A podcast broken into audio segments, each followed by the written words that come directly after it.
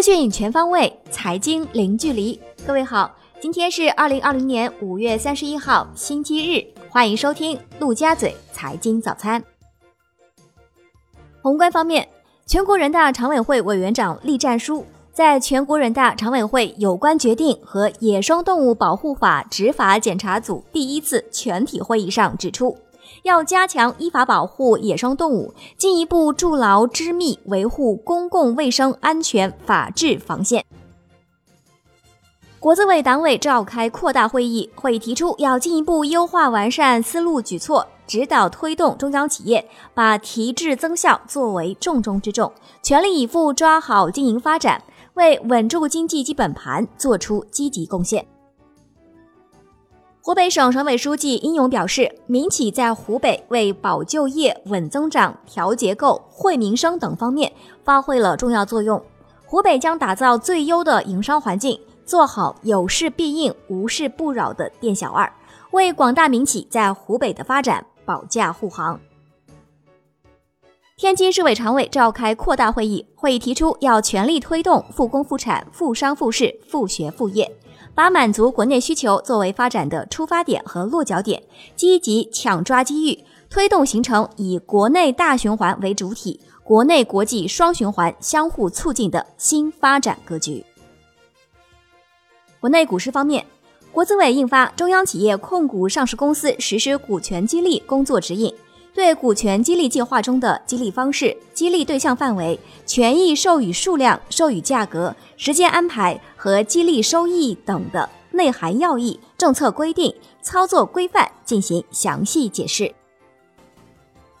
五月份 A 股市场一共公告发生了一千四百四十笔减持和四百二十笔增持，而在四月份。一共公告发生了五百五十五笔减持和一百四十八笔增持，增持和减持行为都大幅增加。国药集团中国生物新冠灭活疫苗车间将进行全面消毒，并进入生产前的最后准备。临床试验分为三期，预计最快要到今年底或明年初上市。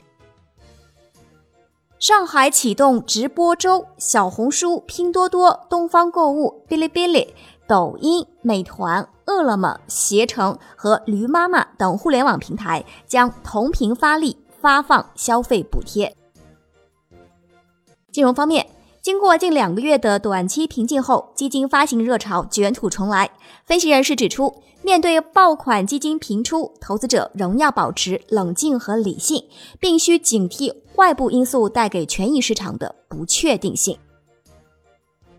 重庆市小米消费金融有限公司正式挂牌开业。小米消费金融将在五 G 等新型基础设施之上，以金融科技为核心，融合线上线下各类消费场景，践行普惠金融，支持实体经济，致力于让更多消费者在万物互联时代享受智能化的金融服务。楼市方面，深圳楼市的监管风暴再次升级，这一次矛头依然直指高价一二手房源。除了严格监管新房市场之外，深圳二手房市场上早从四月底开始就打响了一轮楼市专项整治行动。产业方面，深圳发布《二零一九年深圳市机器人产业发展白皮书》征求意见稿。二零一九年，深圳市机器人产业企业总数达到七百五十七家，工业总产值达到一千两百五十七亿元。家用服务机器人、商用服务机器人和教育机器人等非工业机器人持续高速增长。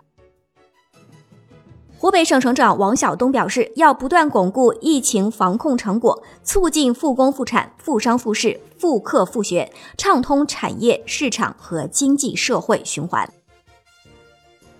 海外方面。房利美发布报告称，四月份单户家庭严重违约率从三月份的百分之零点六六上升到百分之零点七，严重拖欠率从二零一九年四月的百分之零点七二下降。这些是三个月或以上的逾期或丧失赎回权的抵押贷款。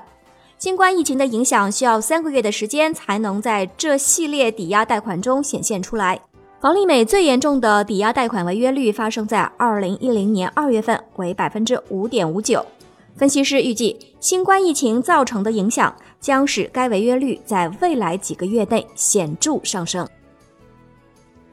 国际股市方面，美国当地时间周四，特斯拉向美国证券交易委员会提交文件，宣布该公司将于太平洋时间二零二零年七月七号下午两点半，在美国加州山景城的计算机历史博物馆召开二零二零年度股东大会。特斯拉概括描述了将由公司股东投票表决的七个关键提案，其中包括就是否使用付费广告来投票。